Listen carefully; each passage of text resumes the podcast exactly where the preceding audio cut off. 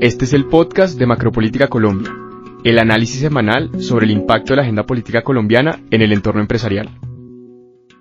En el centro de este diálogo hacia la paz está la vida, la vida de los seres humanos, la vida de la dignidad. Y la dignidad significa libertad, el temor de no ser asesinados o desaparecidos. Significa el respeto a la oposición. Significa la construcción de instituciones locales, nacionales, que estén al servicio de la vida. Y también la vida significa un asunto importante para la humanidad, las fuentes de la vida, las aguas, los bosques, los animales y unas nuevas reconfiguraciones en los territorios donde hoy se viven las violencias, donde los proyectos de la vida de todos esos seres humanos, de todos esos ecosistemas, sean posibilidad de progreso y de bienestar para Colombia y para la humanidad. Reinician los diálogos de paz entre el gobierno y la guerrilla del ELN. Esta es una de las principales apuestas políticas de Gustavo Petro y su propuesta de paz total. Las negociaciones se llevan a cabo en Caracas, Venezuela, y retomarán la agenda planteada bajo el proceso de paz del gobierno de Juan Manuel Santos. Aprobamos unas listas cerradas paritarias de género. Garantizamos que la mitad de mujeres y la mitad de hombres en cada lista lleguen al Congreso de la República, a las asambleas y a los consejos. Asimismo, acordamos la democratización al interior de los partidos políticos, que para escoger sus candidatos deben buscar mecanismos democráticos como consultas populares para que lleguen los mejores y los que tengan más apoyo popular. También le quitamos esa facultad a la Procuraduría de cercenar la voluntad popular, de cercenar los derechos políticos de los ciudadanos cuando eligen. La Cámara de Representantes aprobó en su tercer debate la reforma política, una de las iniciativas más polémicas del gobierno de Gustavo Petro. Se espera que en las próximas semanas el proyecto pase a la plenaria de la Cámara para continuar su trámite legislativo. Soy Santiago Sánchez, consultor de Prospectiva Colombia. Para analizar estos temas están conmigo hoy Mario Gómez, socio director de Prospectiva Colombia, y Juana Acuña, consultora de Asuntos Públicos de Prospectiva Colombia y nuestra moderadora hoy. Muchas gracias, Santiago. Un saludo muy especial para ti y para nuestros clientes. Mario, ¿cómo estás? Muy bien, Juana. Muchas gracias por la invitación. El pasado lunes iniciaron formalmente las conversaciones de paz entre el gobierno de Gustavo Petro y el Ejército de Liberación Nacional, el ELN. Con estos diálogos sería la sexta vez que esta guerrilla y el Estado buscan una negociación y una salida política al conflicto armado. Estos diálogos se marcan en un objetivo más ambicioso y es llegar a la paz total que ha propuesto el presidente Petro desde su campaña. ¿Cómo ves este acercamiento? Más que un acercamiento, esto ya es el arranque formal de una negociación que llevaba casi cuatro años suspendida. También resalto que es una negociación que arranca en los primeros 100 días de gobierno y esto no tiene ningún antecedente. Sin embargo, sabemos que esto es una negociación que va a ser compleja y que ya ha fracasado en el pasado seis veces. Y ahí quisiera hacer un pequeño recuento de esos fracasos. El primero fue la negociación que se desarrolló durante el gobierno de César Gaviria entre el 91 y 93, donde no pudieron llegar a ningún acuerdo.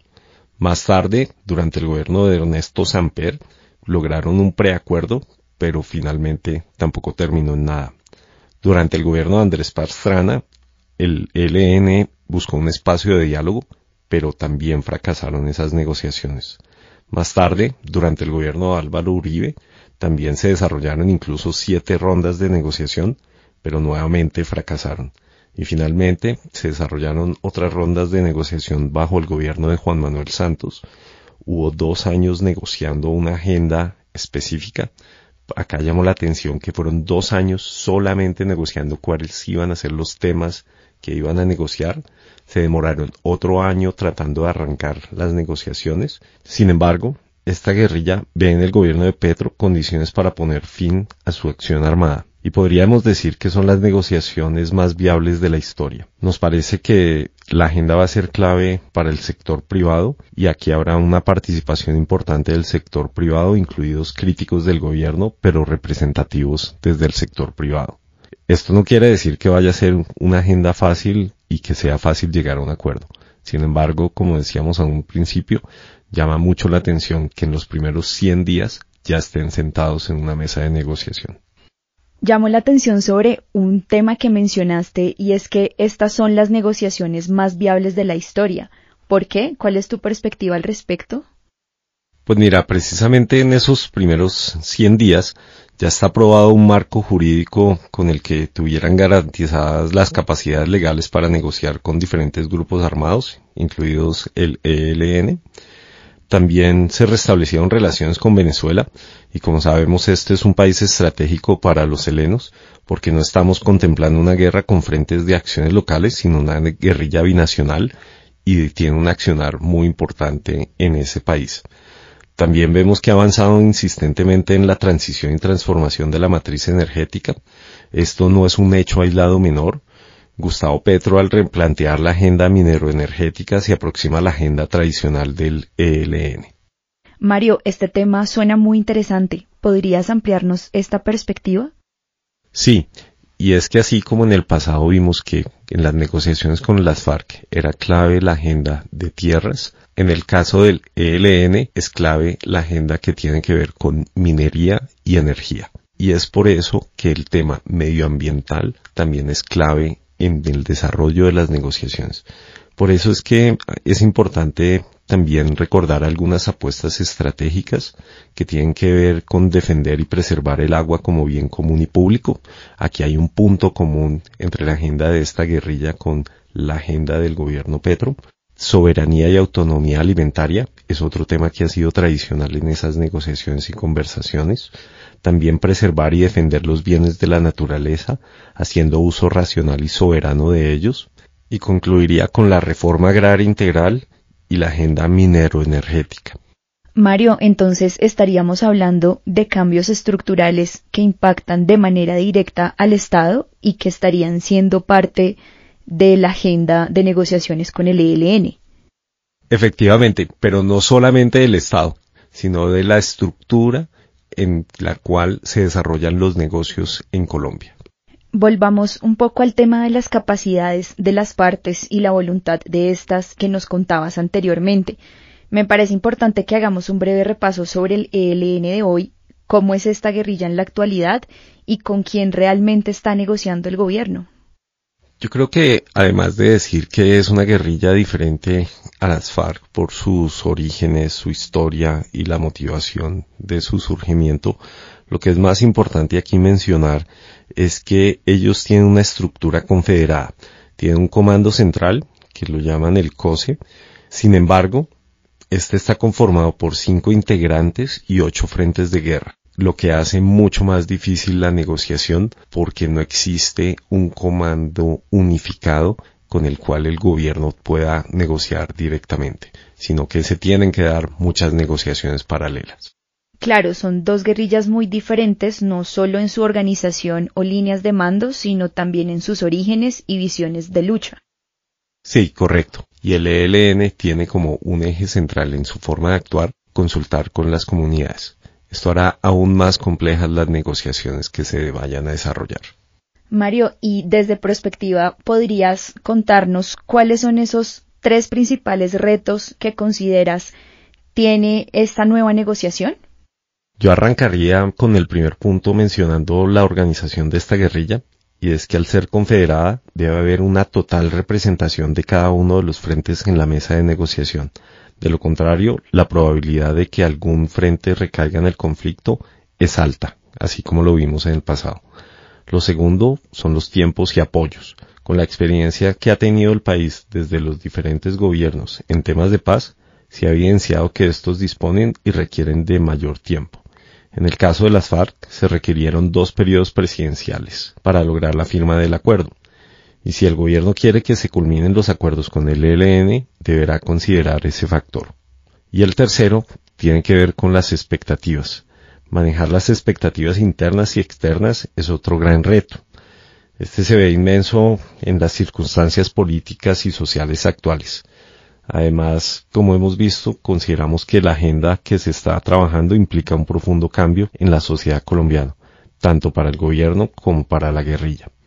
Pasando a nuestro segundo tema, tras la aprobación de la reforma tributaria, la reforma política pasó a ser la prioridad del gobierno y de su coalición. Esta semana, la Cámara de Representantes votó en tercer debate la reforma política que impulsa el gobierno del presidente Petro. Esta es una reforma que consideramos ambiciosa, teniendo en cuenta el articulado que se aprobó en Senado previamente. Pero, Mario, quería preguntarte en términos generales, ¿qué trae esta reforma o cuáles son sus principales puntos?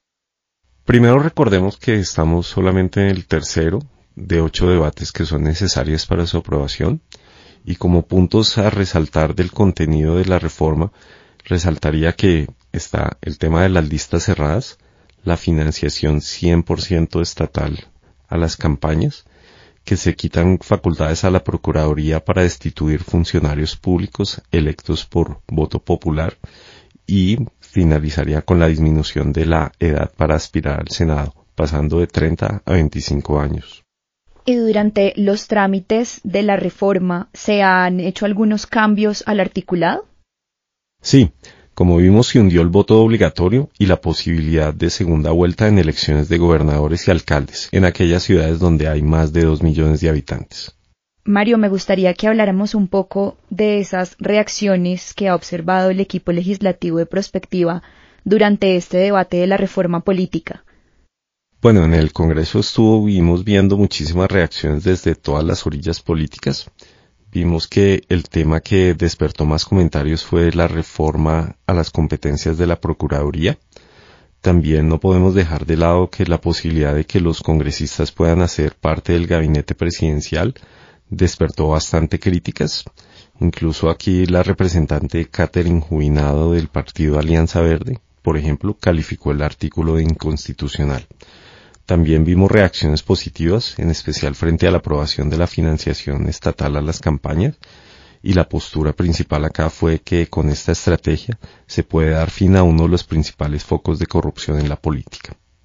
¿Y estos cambios alcanzarían a entrar en vigor para las elecciones regionales de 2023?